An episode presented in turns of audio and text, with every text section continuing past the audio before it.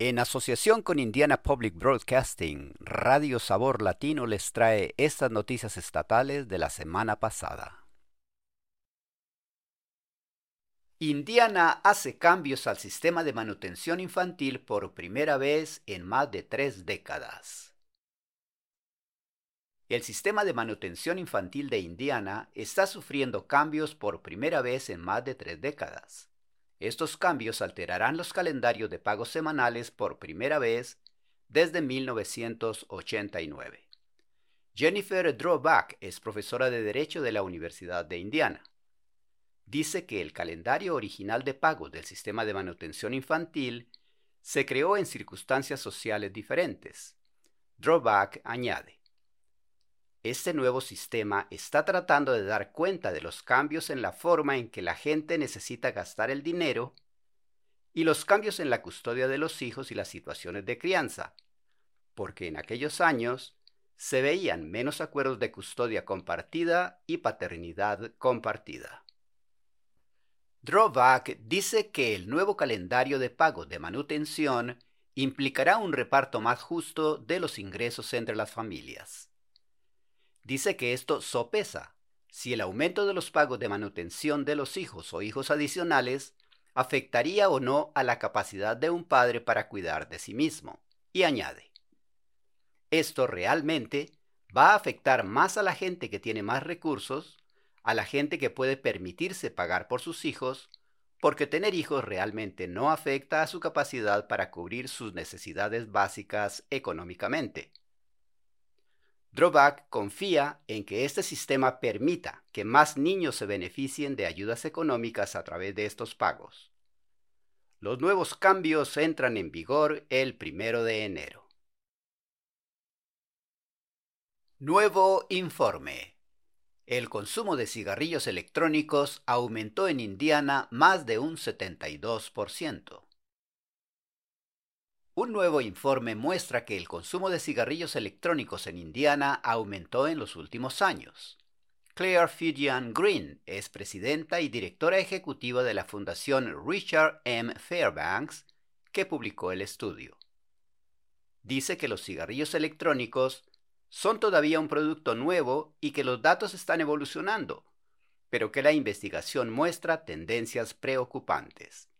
Fijian Green añade, en términos de uso de cigarrillos electrónicos en Indiana, este creció 72% de 2016 a 2021, que son los datos que tenemos disponibles. Fijian Green dice que mientras que el vaping juvenil ha disminuido en general, casi el 9% de los jóvenes de Indiana todavía dicen que han usado cigarrillos electrónicos en el último mes. Añade que el vapeo para todas las edades puede causar problemas de salud y crear consecuencias económicas. Cada persona que fuma puede costar más de dos mil dólares anuales en gastos sanitarios adicionales. Y como los empresarios y los contribuyentes pagan la mayor parte de los gastos sanitarios, eso significa que todo el mundo, pague o no, está compartiendo esos gastos.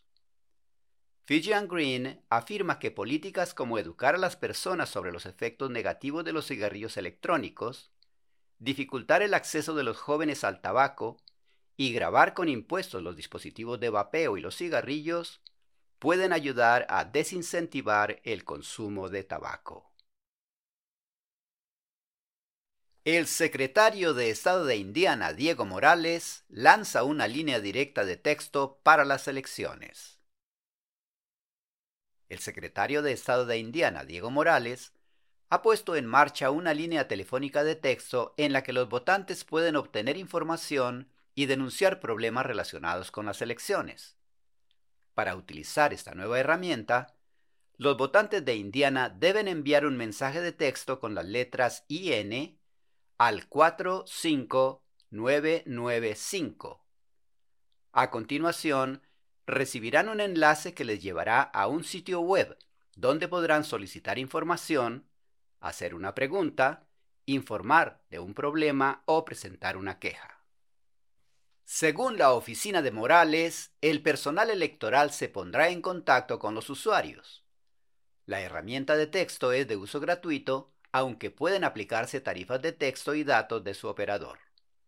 En un comunicado, Morales dice que la herramienta de texto es parte de su promesa de hacer la oficina más eficiente, poniendo los recursos al alcance de los Hoosiers. Sin embargo, no parece que la herramienta esté disponible en español. El día de las elecciones municipales es el martes 7 de noviembre. Las urnas están abiertas de 6 a.m. a 6 p.m.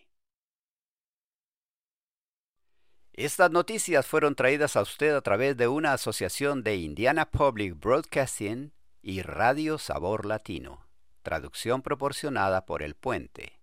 Volveremos la próxima semana con más noticias.